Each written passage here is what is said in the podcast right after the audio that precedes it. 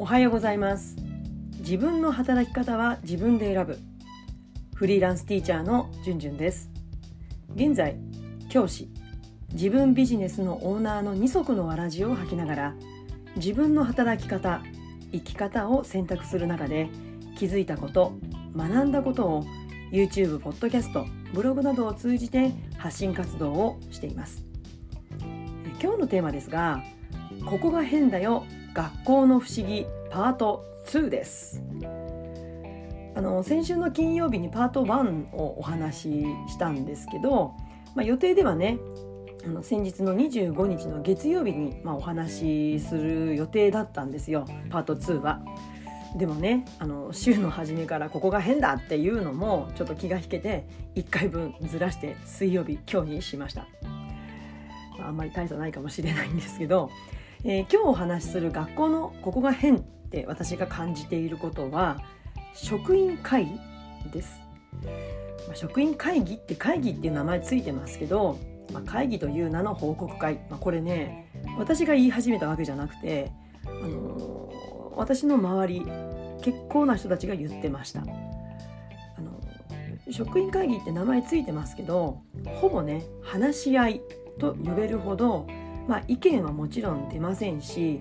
まあ、時間も限られている。でも扱わなきゃ議題は盛りだくさん。本当にもう時間の中勤務時間内で収めるのがもう精一杯でもちろん時間はみ出ることもありましたけれどもいや本当にねえここどうなんだろう？子供に関わるところだとこれちょっともう一回考え直した方がいいんじゃないかなって思うことでもやっぱりなかなか意見出なかったですねもうそのままでした残念ながら。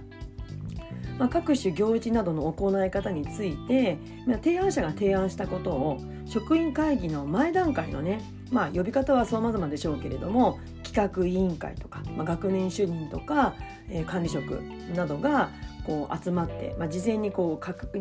会議打ち合わせするわけですよね提案者から話を聞いて前段階で打ち合わせをすると。まあもちろんそこでも話し合い会議企画委員会とか、まあ、運営委員会なんて言われていてまあ話し合いはされていました。でもちろんそこで提案が変わることももちろんありました。うん、でも全体の場で、まあ、会議されるわけですよね。話し合われるわけですよね。だから職員会議と名前が付いているはずなんですがうん、だからまあ運営委員企画委員が、まあ、検討したんだからっていうことなのかもしれないんですけれども、まあ、でもそれでもやっぱり見落としてしまうとか複数の目で見ていくってことはすごく重要ですよね。まあ、ですがやっぱり報告で終わって先に進むっていうまあ私からするとなんちゃって会議が行われていることが私は不思議で仕方ありませんでした。うんまあ、しかもね提案に対して珍しく意見が出された場合これね最終的なジャッジってこれ制度的な問題なんでしょうけれども校長判断っていうふうに言われてるんですよね責任者で。いや昔はまあそれもしょうがないかなと思って流してたんですけどいやいやこれ子どもたちとね学級会に本腰を入れて取り組むようになってこれ職員室職員会議でやっていることねもちろんこう検討した結果最終的に時間が来てしまってでは校長先生の判断でみたいなことをもし教室でやったらだから時間が来てキンコンカンコンチャイムが鳴って話し合いが決まらなかったら決定しなかったらではあとは担任の先生の判断でみたいなことになったら子供たちからソース感ですよね。いや私は絶対嫌ですよねそんなこと。だって子供たちが考えることだから。まあそんな風に思うようになったんです。だから校長判断っていやどうなんだろうっておかしくないかなって思うようになりました、まあ、職員会議が終わってよくね目にした光景はこうね学年とかそれぞれの場所でね小グループで。職員会議で扱われた議題について事後ミニ会議が始まっているんですよ。でそしてそれ聞いてるとえそんな風に考えたの？えじゃあそれ言えばいいのにって 思ったんです。いやそれ言おうよ全体の場でって。いや子供たちには授業で意見はねこう後から言うんじゃなくて全体の場で言おうよ伝えようよって言ってますよね。いや最近だとこう多数決で何でもね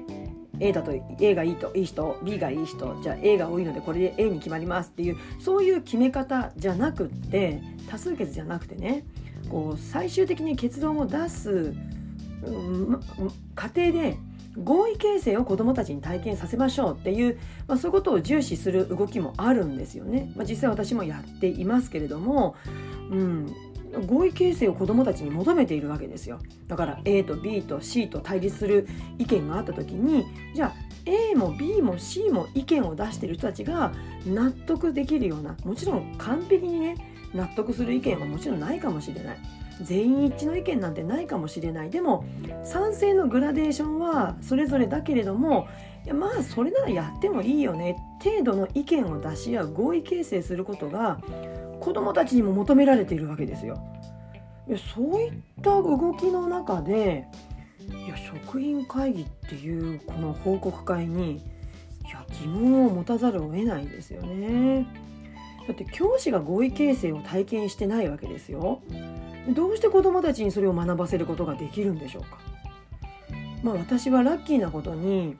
あの教員でとして学んだのではなく社会人の学びの場のワークショップデザインっていう、まあ、そういう資格を取得するための勉強会に参加したことがあったんです1年かけて。